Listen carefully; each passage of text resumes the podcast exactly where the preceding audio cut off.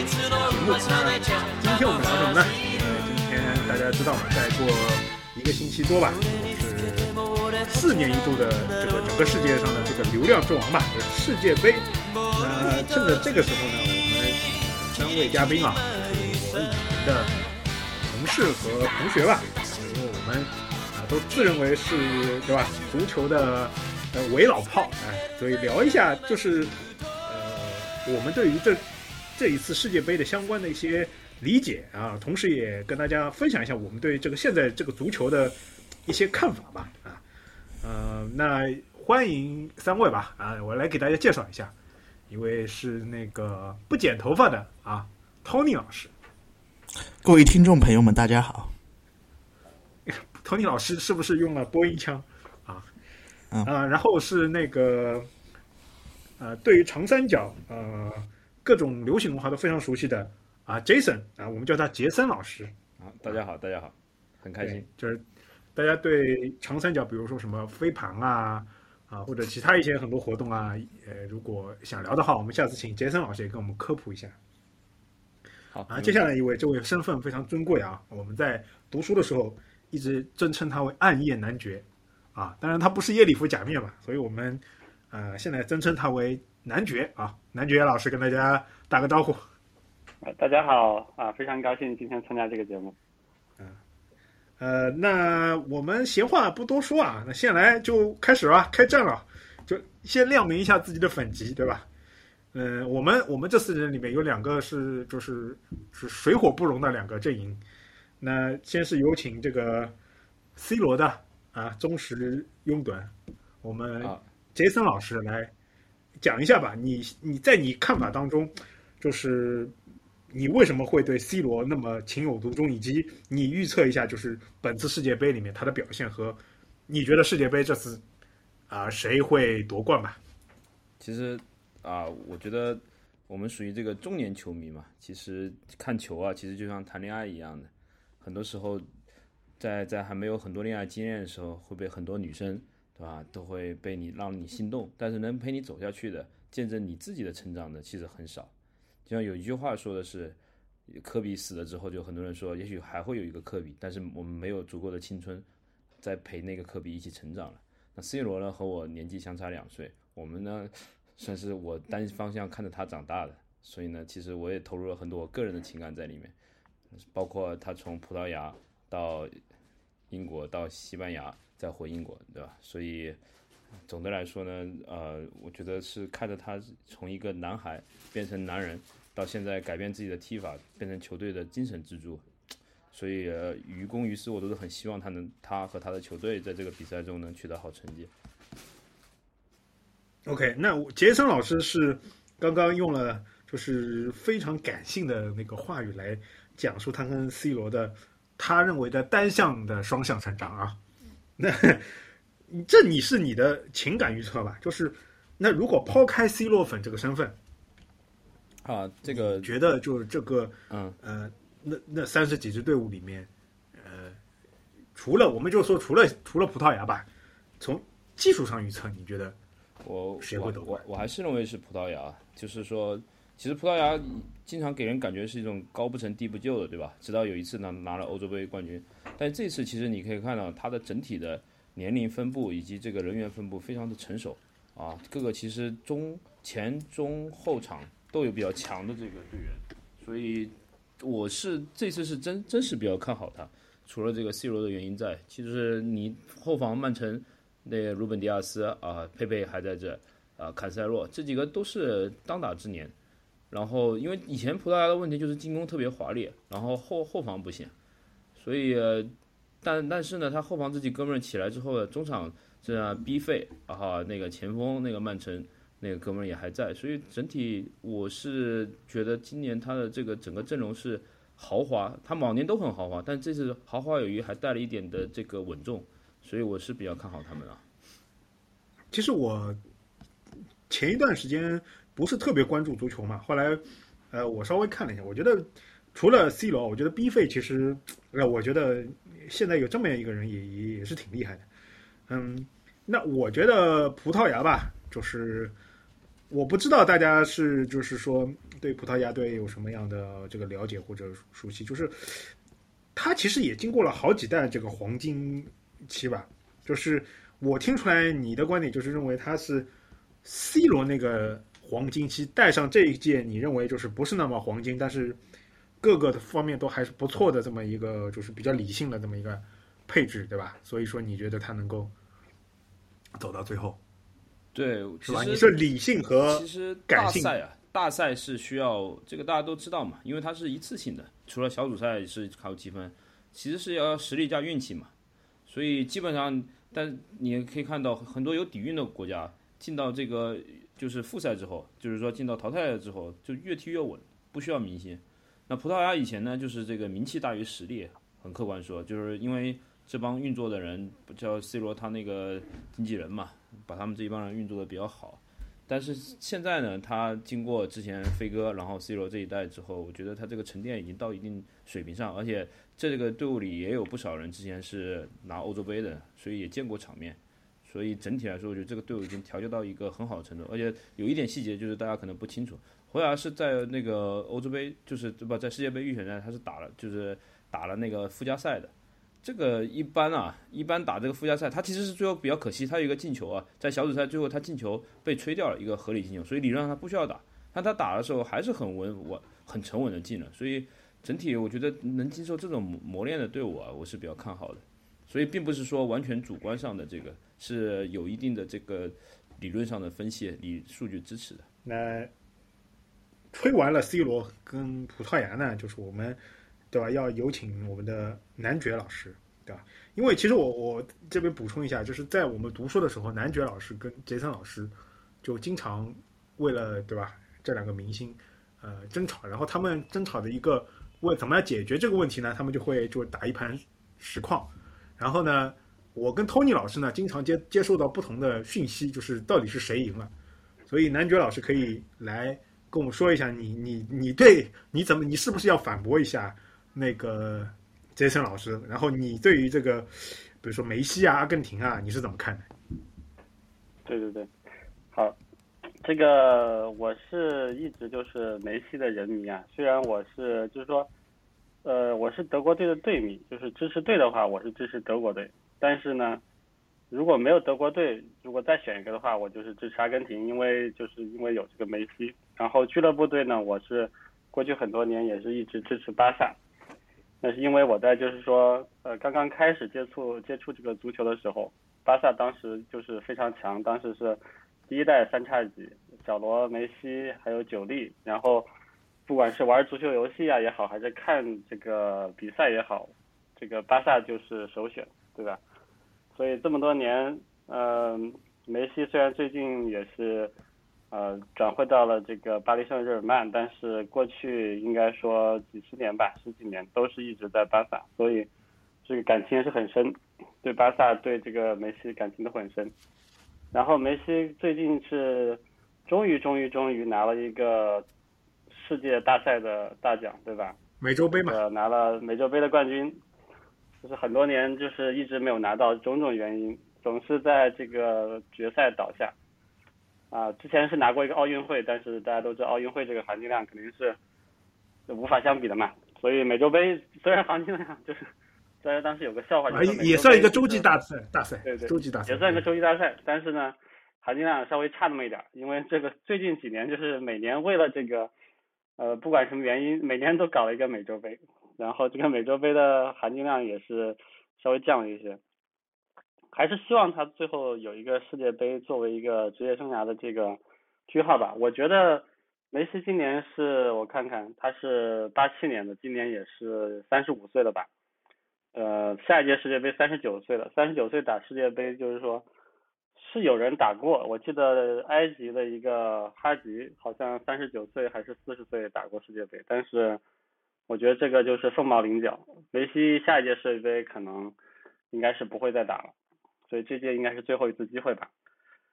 嗯、就是如果从这个呃除了个人感情之外预测的话呢，现在大家这个媒体比较看好的一个是巴西，就是巴西现在是人才济济啊，三条线上都是群星璀璨，然后也是赔率最高、呼声比较高的，呃，所以巴西可能是一个热点。另外一个呢，就是说上届冠军法国，啊，法国队伤了两员大将，没进世界杯，这个波巴对吧，坎特这两个中场大将没有进世界杯，呃，但是呢，总体来说，啊，前场上刚刚有荣膺世界足球先生的金球奖，金球奖这个金科状元本泽马对吧？多少年一直没有，对，终于终于这个多年媳妇熬成婆，这个等到梅西、C 罗轮装之后，这个终于轮到他一次。然后还有这个现在的当红炸子鸡姆巴佩，对吧母总，巴佩姆总年，身体王。呃，现现代足球，等会儿我们可能聊一下，就是现代足球对这个球员的这个类型，感觉跟过去我们还在上学的时候很不一样了。现在就是身体流，身体好的、跑得快的、身体壮的，现在是碾压。对，现在越来越接近于这个实况的这个标准了，是吧？对，对，对。实况当年到底谁赢了？当年他就是在这方面吃了亏嘛，所以我要提醒他一下。对吧？就是说，所以当年我就是用现代比较流行的打法对啊，来来打他。对，我还没说呢赢过我，杰森赢过我，这个是就是杰森可以，对，这是他大败之前仅有的记忆，仅赢过他。赢过我，赢过我我允许他用这种保守的方式来说出他的惨败。但是但是你们不是都输给过我了吗？这是非法上的。输你介绍过你自己吗？输过你，你身份了吗？这个也是你可以吹对一辈子的这个事情。就 是你你可以我没有承认输给过他不，你不要代替我发言啊！那个 Tony，你是用什么队踢他什么队赢了？我我是比如说他他用梅西，我就用 C 罗啊。他用不是 C 啊，罗，我一般用中国队啊，我一般用中国队，你你中国队你是用这 FIFA 个好像没有有的有几届是有的，没有中国队的话，我就用这个，比如说呃加拿大呀，或者是什么的，加拿大也进世界杯了，你别意大利嘛，西班牙对吧？我们刚刚就是插了一段，就是就是咱们当中世界杯的那个那个就是实况的那个话题啊，就是因为当时我们啊我们留学生嘛，因为实在实在是那个没事情，我们就会这样就像现在一样，什么来一盘来一盘 MOBA 啊，来一盘什么撸啊撸一样的，就会来一盘什么非法来一盘实况。就据他们三个人每次跟我说，都是把另外两个人痛扁了，然后所以现在还是不清楚到底，呃，到底谁赢了。那但是我觉得，就是我们其实刚刚已经说到了一个话题啊，就是，嗯，男爵刚刚讲的，就是他觉得是梅西的最后一届，对吧？那其实我个人觉得不一定，呃，因为因为我在梅西跟 C 罗之间，我是偏梅西的啊，我也要亮明一下自己的粉基。但是虽然不是我不是那种像就暗夜男爵一样那么那么那个关注梅西的成长吧，但是我也是偏梅西的。但是我观察到一个点，就是首先一梅西今年的状态应该还是蛮好的，对吧？今年他最近还不错。哎，最近最近他不错，而且他现在的他大概在上一次世界杯之后，就大概从巴塞罗那后面几年开始就开始就是往后踢了嘛，对吧？现在其实是踢的是类似于这种呃前腰前腰，其实他在巴塞巴萨很早就开始踢那种呃前腰或者对对或者是就叫叫伪前锋的那种位置嘛。他他后来就开始相当于就是防守偏叉腰嘛，这个我我还是要承认，虽然我是梅西的呃粉丝对吧，防守偏叉腰对吧，也不是说他不防守啊。然后那个就是一旦进攻爆发起来还是很强嘛，包括现在他组织啊、传球啊，就意识、脚法都我觉得一如画境，而且他前几年那个时候上一届我就很多人就跟我说可能是他最后一届。但是现在感觉他这种比较神体练踢法，我觉得说不定要看就是他能不能完成心愿。我觉得是还有那个商业价值有没有被榨干吧？我觉得对我我看他踢的几个球，他的他的这个他以前都是会，比如说连过六七个人，他现在都不需要连过六七个人，他只要待在前场过一两个人再传出一脚，这个这个个有点夸张了。他以前也没有很多球是连过六七个人啊。你这个就是就是他可以来回来回，就比较比较费体力，比较费体力。就是梅西和 C 罗，这刚好可以提到一些差别吧，就是这个精神意志上，这个也我觉得可以广大上面呢是这个欧洲球员和南美球员的区别。其实你在南美其实是很难看到球员在很三十五岁以上还在踢球的，就像内马尔他就直接说了，这是他最后一届了，对吧？所以我觉得梅西要踢下一届的的可能性非常的小，但是 C 罗就是欧洲球员有点不一样啊，这也是我们喜欢 C 罗的原因之一啊。这个精神励志和什么？其实有人问过他想不想踢下一届，他他说他会为这个做准备的，这也是大家他喜欢他的原因。所以我反而觉得 C 罗有可能会比这个更就是更有可能性。嗯，C 罗，我觉得，嗯，他的他有点类似于，是不是有点类似于足球界的科比？给你的感觉？足球界的詹姆斯吧，我觉得有点像科比，我觉得有点像科比。因为就是就对自己很变态，就是就这种感觉。对，詹詹啊，OK，对，詹詹姆斯对自己很，因为你单从身体的强度来说，这个 C 罗，我觉得詹姆斯他没有他啊。詹姆斯的意志力没有没有科比那样，就科比没有科比，就你没有就科比有，比如说他输输输了之后，那个留在对方场上，然后一直练到什么晚上凌晨三三三四点钟。这个这个我们通通老师的意思就是说，类似于那个詹姆斯，除了自己很努力之外，他还很油滑，就也不是很油滑，就有一点点油。对他就是他他，我感觉他是为了延长自己的呃这个生涯，对吧？就就是他有时候会嗯，但是 C 罗就是会跟自己较劲，就是他啊最近，比如说最近状态不好，他就会就是那种你明显看到他就是就是心情很不好，然后脾气很差的那种感觉，就很会跟自己较劲，非常高你知道吗，对，非非常要强的一个人，然后对自己要求也非常高。对，有有一个段子嘛，也不是段子，对，呃，故事就是说有一次说嗯在皇马的时候，然后 C 罗请马塞洛去他家吃饭，然后马塞洛说，哎，请我去他吃饭是不是吃大餐烤肉？然后到了这个 C 罗家之后，C 罗先上个沙拉，然后吃完沙拉之后，然后又吃了一点鸡肉，然后马塞洛说：“哎，前菜吃完了，是不是该上大菜了？”然后 C 罗说：“来，我们吃完了，然后我们一起去这个健一下身，然后开就开始训练了。”然后马塞洛就惊呆了，回去就跟大家说到 C 罗家只吃了个沙拉，吃了点鸡胸肉，然后就带着他训练，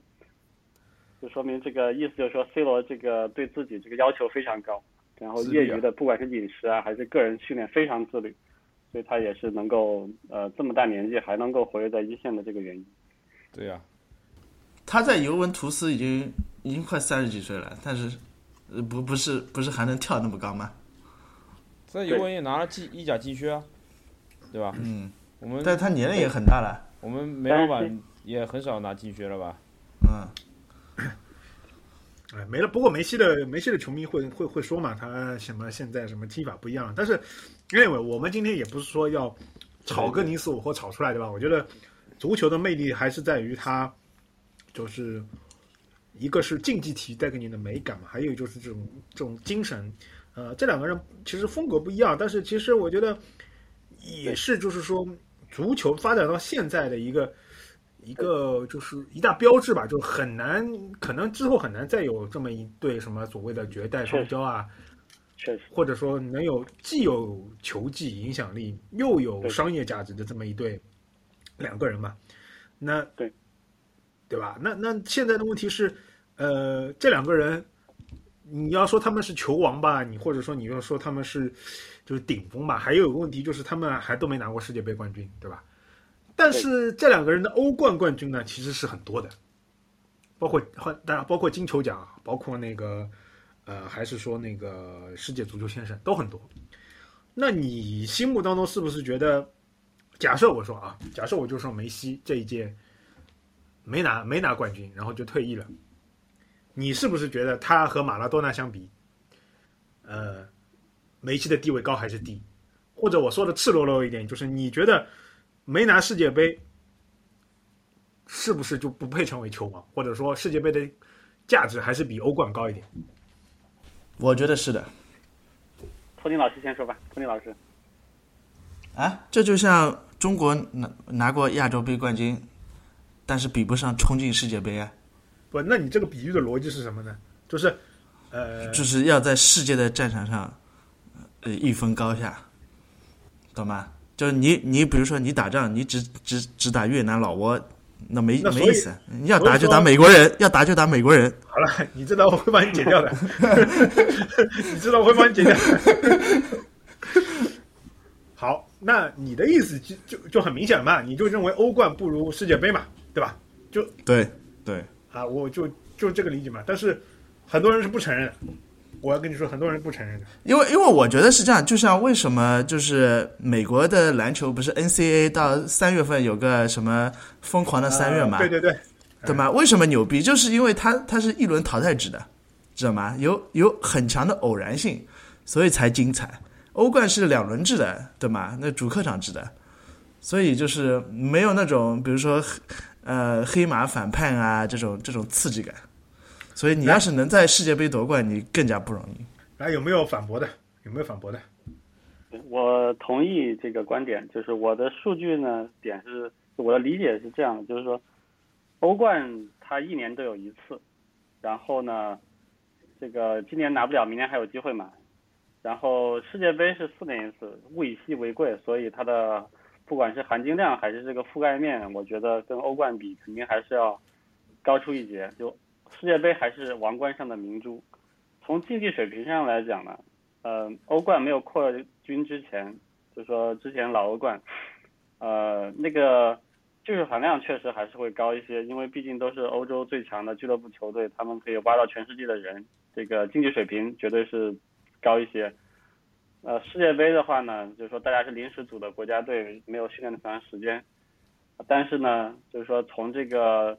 四年一度和一年一度来比，另外就是说这个刺激的程度，这个像刚才托尼老师说的，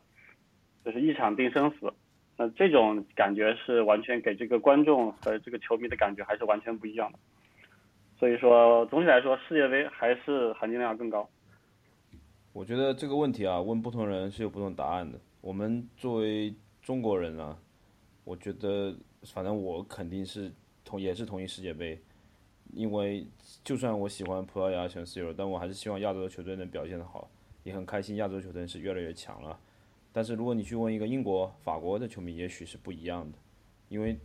对他们而言不存在一些缺失感，对吧？啊，你这个点不错，对你这个点不错。我我觉得你你应该比较世界杯和欧洲杯。呃，那那那就是那其实是一样的嘛，对吧？就是说，其实我觉得从理智上来说，明显是欧洲足球是整个世界足球竞技水平平均最高的一个地方，对吧？那那从精彩程度来说，比方这次世界杯意大利就进不了，那你觉得意大利比日本、韩国、伊朗要强吗？肯定要强。不可能呀，可不不可能呀。对啊，所以所以说那所以说对 对于我们而言，我是当然是觉得世界杯更有黄种人的参与会好啊。但是 欧洲杯啊或者欧冠感觉，呃欧欧就是欧冠可能还搞好一点，欧欧洲杯就是给人感觉可能踢法都差不多，感觉。不，那是因为我们待会儿讲这个话题，我们待会儿再讲这个话题。我们先讲那个话，就是世界杯跟欧洲杯的话题嘛，就是欧洲现在踢法那个趋同，这也是大家都看见的嘛。我们待会儿讨论啊，就是我现在听出来啊，其实我们就是三位的观点，其实大概我总结来说，就是说，可能大家都部分承认欧冠或者说呃欧洲杯，就这这两个赛事是竞技，就是足球竞技水平来说，可能是现在最高的。但是从荣誉的，就是含金量来说，虽然世界杯有很多，呃，就是说所谓的，我们没有冒犯啊，但是就是说，比如说非洲的球队或者亚洲的球队，对吧？呃，即便在亚洲比较水平比较高，但欧跟欧洲比，可能也是还是差了个等次，对吧？呃，总的来说，那么几支队伍凑出来，就是整体水平是不如，但是你如果能拿到世界杯的冠军，还是最屌的，是这个意思吧？对，就特别是而且是还是四年一届的，而且是那个淘汰赛都是一场定生死的。对你，你能拿掉，与我不否认有偶然的成分，但是这就是还是屌，还是对。对对，就所以说，所以说为什么马拉多纳就是一届拿冠欧洲杯呃拿世界杯，就是球王可以，就是毫无疑问，对吧？就是因为他就是凭一己之力吧，对，一己之力，基本上是一己之力，对，对吧？然后一个第一个然后第二年是一己之力带到亚军嘛，对吧？对。对但是你刚才说的还有一个，就是说回头说，就是说，假设万一如果 C 罗或者梅西这一届拿了世界杯，是不是能够封球王？我自己的观点啊，就是说，不管梅西，就是如果说梅西的话，不管梅西这届拿不拿世界杯，呃，和马拉多纳比，我觉得还是如果要排个出，一定要排个座次的话，我觉得马拉多纳还是在前边儿。就是从综合各方面考虑，我觉得这个球王这个如果有这个球王这个排行榜上，我觉得马拉多纳还是在梅西前面。那那那我再举例了，那那我再杠你一下，假设梅西这次拿了世界杯冠军，对吧？再拿再拿那个金靴奖，世界杯的金靴奖，你觉得够不够？我觉得还是马拉多纳领先一个身位，就是马拉多纳在 carry 我们叫那个怎么 carry 这个 carry 全队的这个能力上，对，明显的对是在马拉职业生涯上现在是个领袖。对，马拉是马拉多纳就感觉是个领袖，这个 C 罗就是感觉一个比较强的 tech lead 怎么会变成马拉多纳和 C 罗了？你这时差啊，不不，我说错了，梅梅梅西梅西梅西，我说错了，对，对就是梅西就是就是感觉他他他就是说技术很强，但是有时候你需要一两场球，你要你要就是说站出来的，你知道吗？就是要在关键的时候你要你要站出来的。就是就像科比，就是科比，你要你要科比为什么被人记住？他不不不是说他三分投的有多准，呃，得就得分能力怎么样？就是或或或者是呃呃，就是艾弗森对吧？艾弗森被人记住，从来没有得到冠军，但是你想到七十六人队领袖就是他，因为他站出来了。也就是说，比如说世界杯有那么几场特别重要，一定要拿下的，对然后这个时候就一定要老大出面，然后对老大出面 take over 就是接管比赛，他要接管比赛的，你知道吗？我觉得，我觉得我发现了，我们到现在都在用篮球的知识在讨论足球，是不是？我们都在用篮球的知识讨论因为足球。因为我除了就是呃足球，我除了能在 FIFA 上呃就是战胜另外两位之外，其实本身关注的不是很多，呃就篮篮球关注比较多。对，大家可以看到一个球盲是怎么想要去伪造一些曾经的记录，然后麻痹自己。我我不知道他在篮球的造诣有多强啊，但是我可以比较负责任的说，他在足球上造诣是小于零的啊。你看，因为为什么呢为什么？因为我为什么我跟 Tony 路线了呢？因为我我们两个看篮球看的多，我一旦一开始听到说什么 carry 全场，然后说什么关键 take 比赛 take over，然后还有什么持球，然后就差就差什么还什么詹姆斯持球大核心了，对吧？这 就就来了，对吧？就就开始就开始来这种什么关键场合，你要这么持球，什么单打，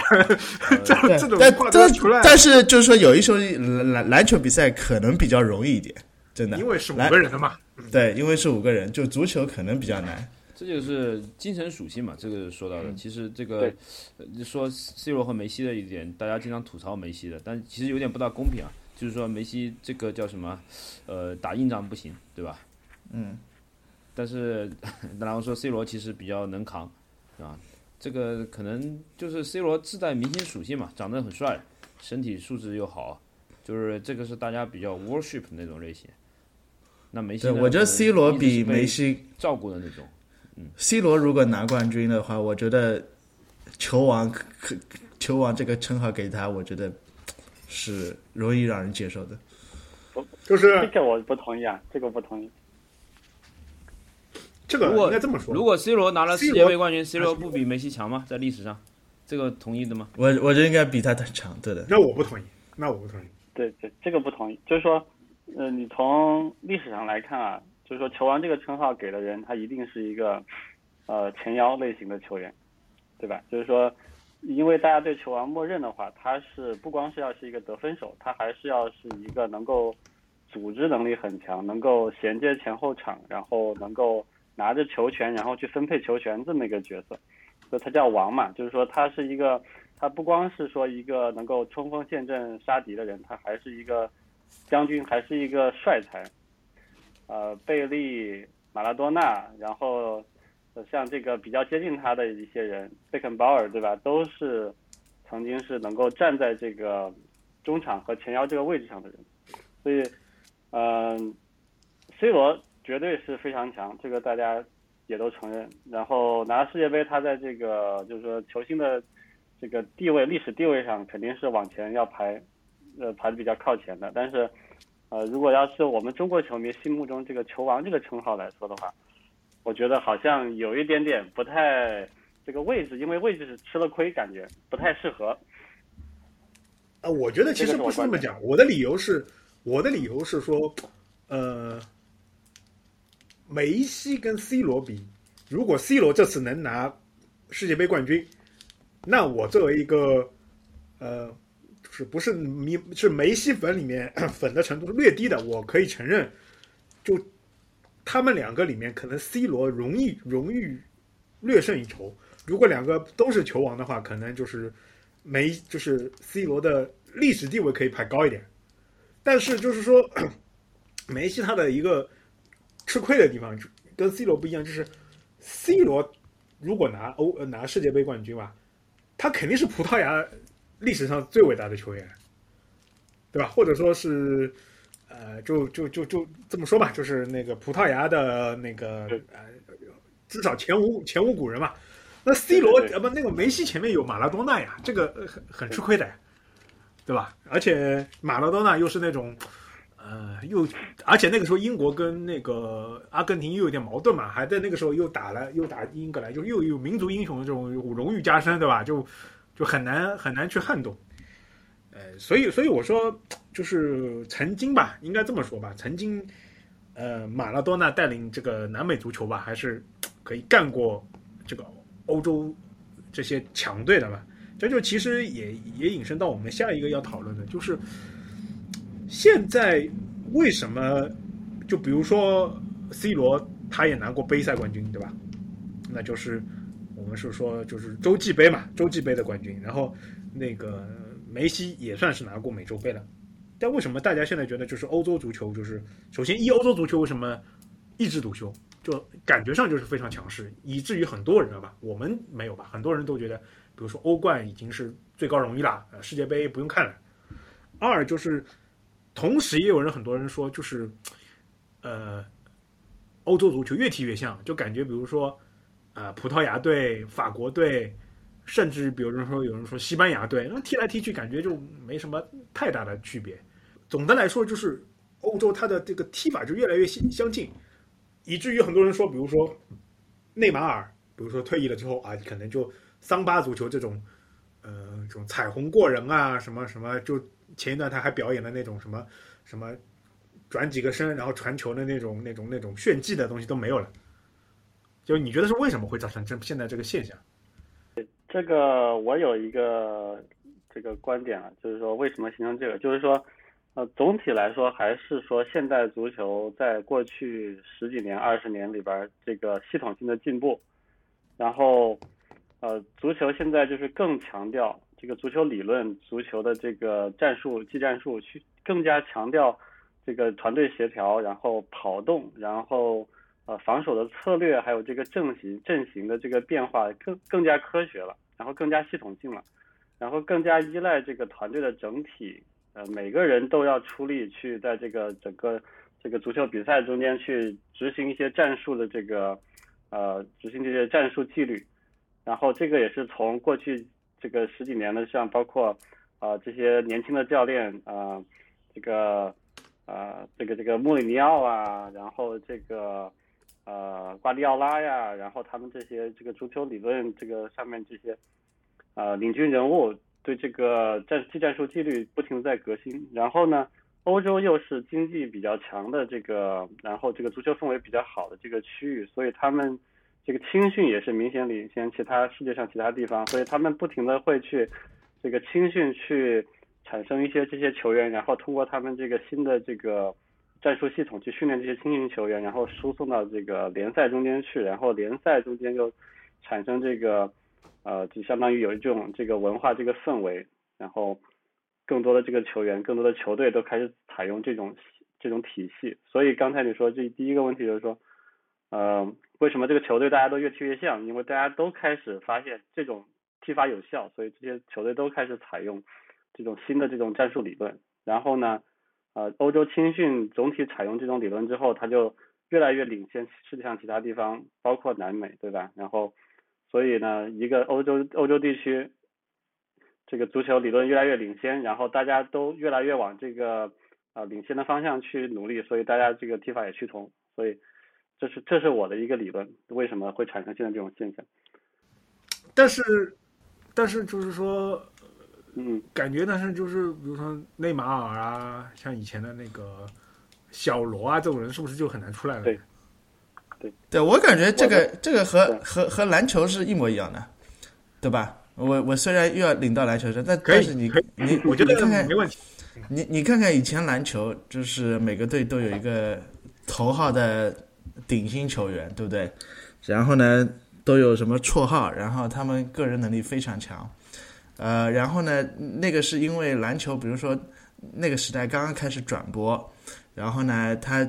比较容易，就是说它的利益刚刚出来，就是说这个联盟的这个影响力啊，这个联盟的金钱利益刚刚出来，刚出来就需要呃会有一些球星什么的技术特点非领先呃呃同一同一年龄段的人非常多，然后这些人就比较容易出来，所以那那那个时代就是球星的时代。到现在，呃，利益就是说这个联盟的利益呃越来越大了之后，那肯定有更更多就专业的呃人呐、去研究这个，比如说这个篮球的理理念啊，比如说体系啊什么的之后，那它就会产生一个所有的东西都是往最高效的地方集中，对吧？那以前人不投三分球的，现在你就是库里他们是就库里那一代人就全部是投三分球的，然后现在联盟你角色球员现在都要求角色球员是三 D，就是你能防守又能投篮的那种以。前没有三 D 这个概念的，对，对吧？现在那呃，连中锋都拉出去投三分了，所以你越来越越专业之后，就你的呃，你就是越来越靠整体，因为你培养一个球星，培养一个球星的其实是非常偶然的，对吧？你这个人又要有天赋，呃，要怎么样这种这样，啊、然后但是你如果去一一就用一个体系。然后去让这个人去练体，成为体系里面的一种人，这个是非常容易的。所以我觉得，呃而且而且是非常高效的。所以你其实看到的是一种，这呃这个体系高效化的这种一种这就一种结果，就是我部分同意你们观点，但是我有点担忧，就是趋同性其实或者说整体这种科学性的提升，并不一定有利于足球这个运动的发展，包括我刚刚也说的有一些篮球的运动的发展。呃，我的观点就比如说，嗯，其实我理解吧，像足球这种，包括世界杯啊，我们这次主要聊的话题，它一个最大的魅力就是它是竞技体育，对吧？竞技体育真的就是有一个很强的魅力，就是一个是就是说你的表现是偏客观的嘛，你不能说你不能说，就像我们工作当中啊，都会碰到这种情况，明明这人表现很好，对吧？但是就是因为他跟老板关系不好，可能老板就把他说的很很中庸，或者说很那个，然后把功劳让给另外一个人，对吧？我们从竞技体育来上来看，只要你在场上，对吧？球或者说怎么，你都就是你的发光点啊，包括你的魅力啊，就是这种魅力四射的表现。然后还有一点就是竞技体育一点，就是说成王败寇，对吧？就是你作为一个球员，你可能要接胜呃接受那个失败，接受就是呃就比如说梅西对吧？他即便那么强，他有可能比如说上有前前一次再前一次就是可能也要接受，比如说世界杯决赛输给输给那个德国对吧？啊，就是就是说这种成王败寇的这种魅力啊，比现实生活中很多乱七八糟的事情就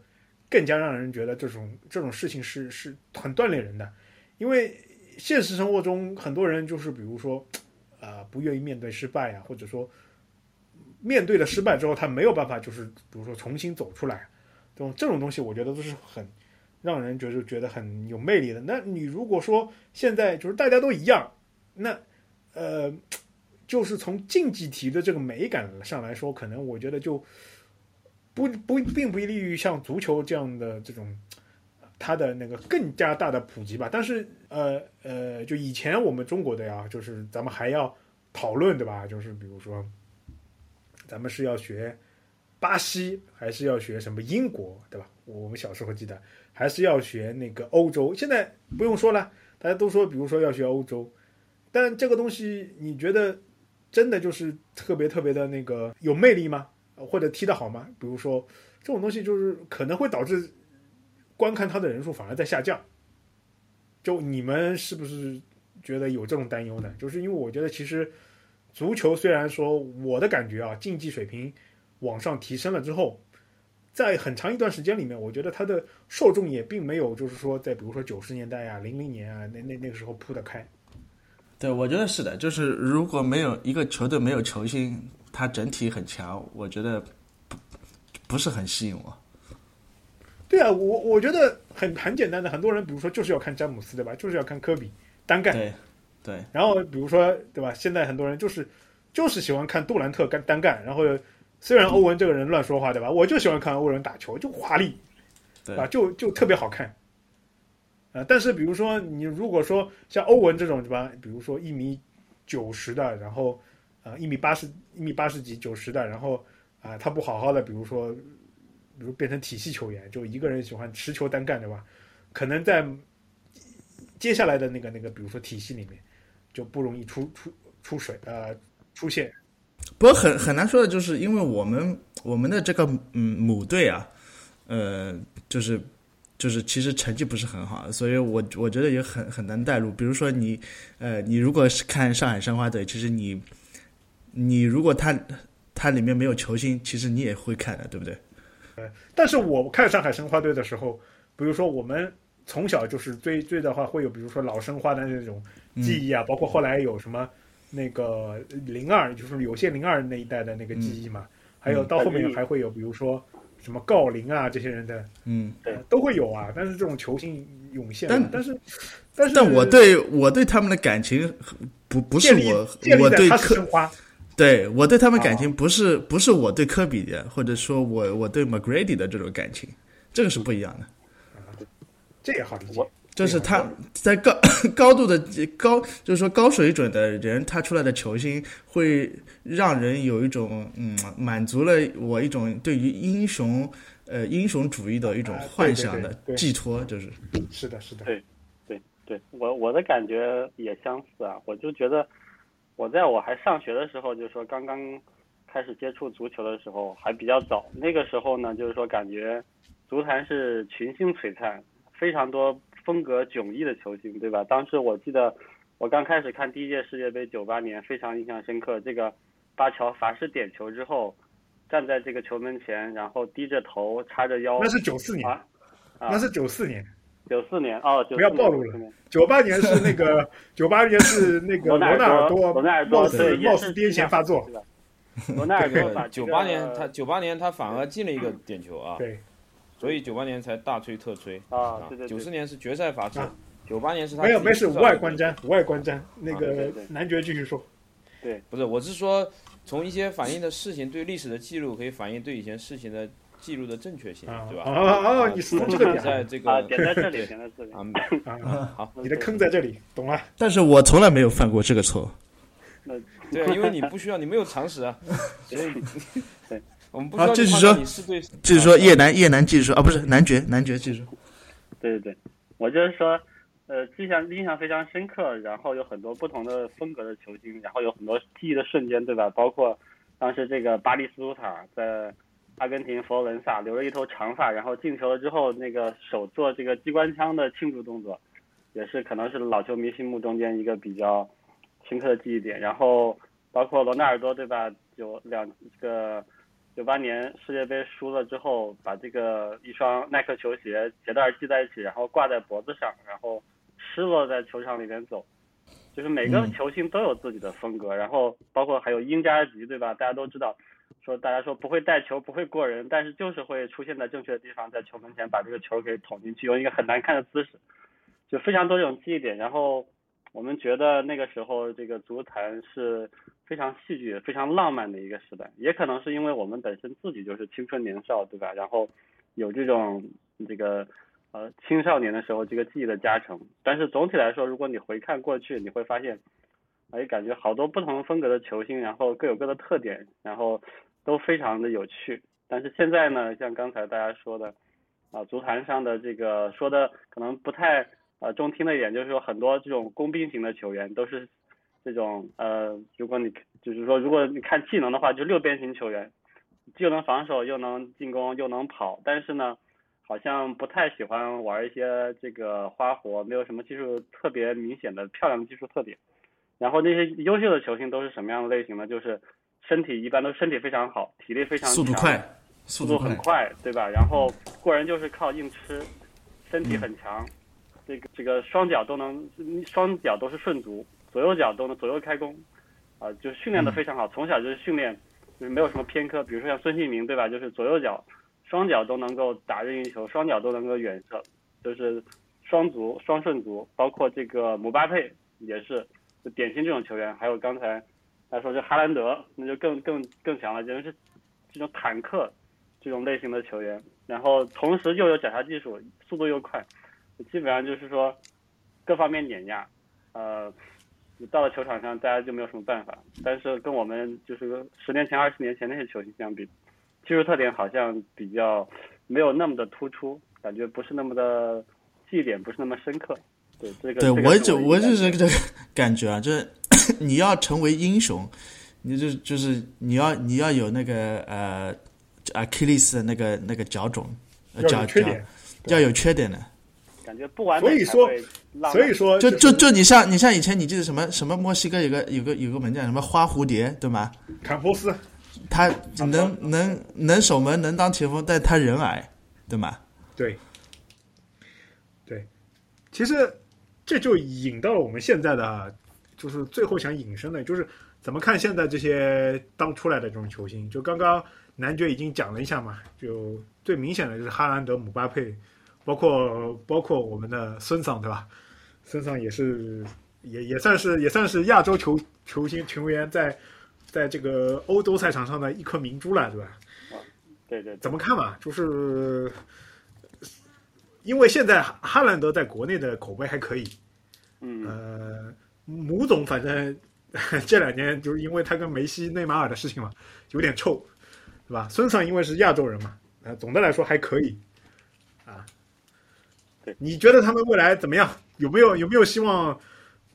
至少接近梅罗的高度？梅罗的高度，我觉得这个是可能是几十年一遇我觉得，很，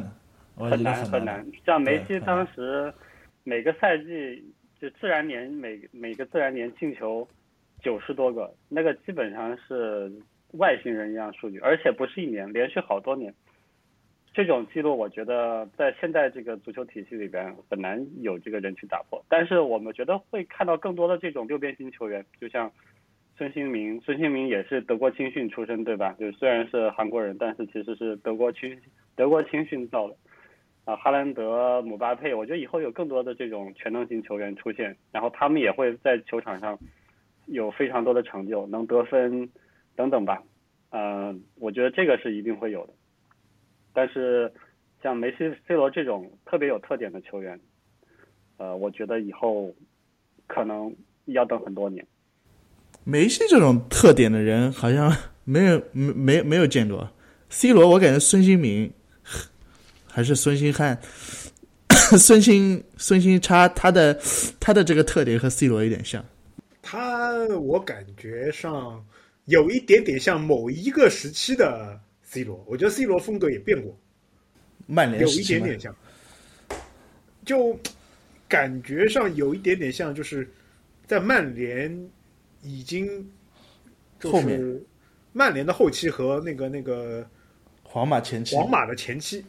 我的感觉啊，这个这个呃，C 罗粉杰杰森老师可以喷我啊，我觉得有一点点像，但是就是不一定，因为我前之前我们在 rehearsal 的时间对吧？排练的时候我们已经稍微小聊过对吧？因为我我感觉，呃，这个这个孙同学可能已经快进入他职业的全盛期了。那进入职业的全盛期，对于一个球员来说也并不一定是好事，因为这就意味着，如果他如果受一些伤病的困扰的话，很有可能会进入某些低谷期嘛。因为包括他今年赛季刚开始，其实也有一些低谷嘛。嗯，怎么看嘛？我知道那个杰森老师也是很看好他的，对吧？以前那、现在也很看好啊。这个作为亚洲人第一个在五大联赛拿金靴，而且没有任何点球，这个是一个非常了不起的记录啊。因为他在队内他是他是二号嘛，第一个是凯恩嘛，对吧？但最后他差几个球，凯恩也也不让点球给他。其实他，我觉得他是真的，应该是中间是受过很多气的，能踢出来，我觉得很难，真的很难。然后现在就是说他今年有点下降，因为很容易这么说。大家，我不好意思，我也要拿这个篮球举个例子，就像林书豪一样的嘛，对吧？就是说你打出来之后，大家就会对你更加的针对性防守。那如果这需要教练给你机会啊。如果你现在热刺也买了一个人嘛，如果你总是替补的话，其实不一定能打出来，就是不一定有这个机会。所以我说他还是要注意伤病，因为他这个年龄全盛期是很，就是伤病管理是很重要的。嗯，对是这个已经很了不起了。就算他现在退役了，我觉得也是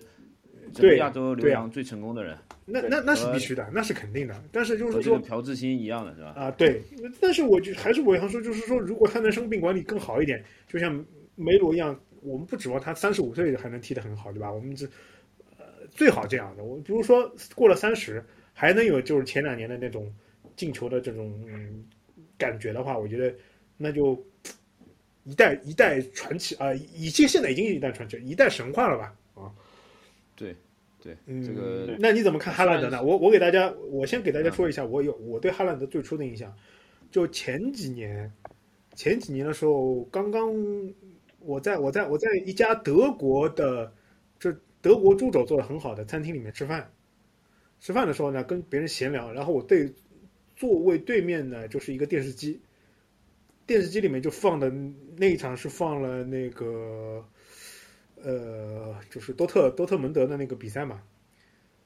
然后我就边吃饭，你知道吧？我跟别人聊着聊着，我抬头一看，就就这个这个长得很丑的人就进球了，是吧？过了一会儿，我看到这个人又进球了，是吧？然后然后就感，而且就感觉就是他跟他比别人就大一号，就而且这还德甲，你知道吧？就我就觉得，顿时我就觉得，我靠，这此攻未来并不是必不是凡品啊！我就觉得。哦，觉得，然后今年这个就就就到那个曼城之后，就也是也是那个关注度更高嘛。我就觉得他如果能够做好伤病管理，呃，如作为一个前锋进球来说，我觉得还是非常恐怖的。毕竟他的各各项身体素质都很好，对吧？除了人那么高，头球也没有那那么的强，对吧？其他各方面来讲，我觉得都都是非常不错。嗯，他选择也挺好的，去曼城，曼城需要就是这样一个球员。曼城的这个曼城中场那个人叫什么呀？那个比利时那个，他德布劳内，德布劳内德布，劳内内，对对对，德布劳内，